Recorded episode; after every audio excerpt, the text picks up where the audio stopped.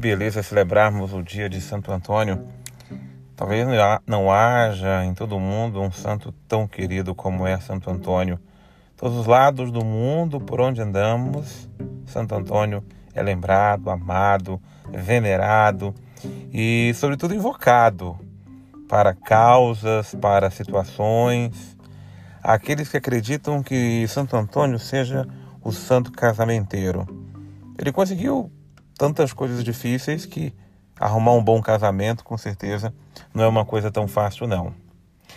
Mas há algo que é muito mais importante nós conseguirmos de Santo Antônio. Algo muito necessário para a nossa vida, que precisamos de um santo do quilate de Antônio para conseguirmos. Santo Antônio é o santo da língua bendita e abençoada. Santo Antônio viveu 36 anos. Nos seus 36 anos de vida, nunca mentiu, nunca falou mal de alguém, nunca usou de forma indevida a sua língua. De modo que teve sua língua abençoada e se tornou um dos mais eminentes pregadores da palavra de Deus.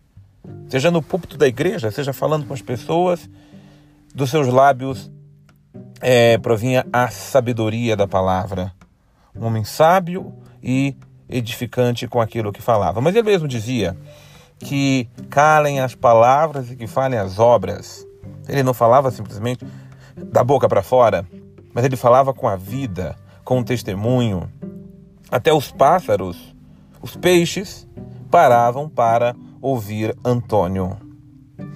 Mais de 800 anos se passaram da morte desse santo tão venerado e querido ainda durante a vida.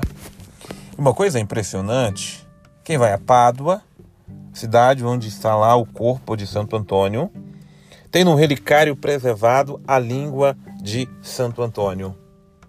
A língua bendita que sempre foi usada para a glória e para o louvor de Deus. Quando eu digo que a língua está intacta, é porque ela está intacta, no sentido de que ela foi preservada da corrupção, da morte, como foi preservada da corrupção durante a vida. E nada é mais danoso para a vida humana do que ter uma língua corrompida, uma língua que fala mal, diz mal. A língua fere, a língua machuca, a língua destrói, a língua é o nosso instrumento, um dos instrumentos menores do nosso corpo, como diz São Tiago, mas é o mais perigoso, é o mais danado, é aquele a qual nós devemos vigiar com maior insistência, com maior cuidado. Você sabe o quanto palavras mal ditas se tornaram maldições, serviram para destruir relacionamentos, amizades, famílias, casamentos uma pessoa que não sabe controlar sua própria língua, nos diz a palavra, ela não consegue controlar nada. E vivemos numa época do destempero da palavra, do destempero da língua. As pessoas até acham que ser sinceras é falar o que querem, o que podem e como podem. As pessoas se ofendem gratuitamente. As pessoas se ofendem de uma forma covarde muitas vezes e fica por isso mesmo. Como nós precisamos de Santo Antônio. Como precisamos realmente invocá-lo para que nossa língua, para que todo o nosso ser seja consagrado a Deus. Mas, sobretudo, aquilo que sai de dentro de nós.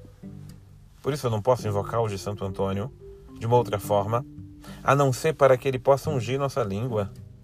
Mas o, o que, que a nossa língua vai falar? Que, que vai sair dos nossos lábios? A boca fala daquilo que o coração está cheio. Por isso, se eu quero que a minha língua diga o que edifique, que salve, que construa, eu preciso me encher daquilo que é de Deus, daquilo que é sensato, daquilo que é edificante. Porque se eu continuar me enchendo de confusões, de mentiras, de hipocrisias, de destemperos, se eu ficar continuar me enchendo das impurezas do mundo, das imundícies, é disso que a minha boca também vai sair. Vamos continuar sendo pessoas agressivas, mal educadas, Vamos continuar fazendo pré-julgamentos, vamos continuar sendo levados pelas nossas fantasias. E aí vai surgir aquelas ironias malditas, aquelas conversas malfadadas, mal faladas que só destroem a vida. Ô Santo Antônio, abençoe nossas línguas para que possamos conversar o que edifica e não o que destrói. Ô Santo Antônio, abençoe nossa língua, Santo Antônio, para que ela seja um instrumento do bem, da verdade, da santidade e daquilo que edifica. Ó língua bendita de Santo Antônio, que sempre louvastes e glorificastes a Deus, nos ensina também a louvá-lo e glorificá-lo com o coração purificado.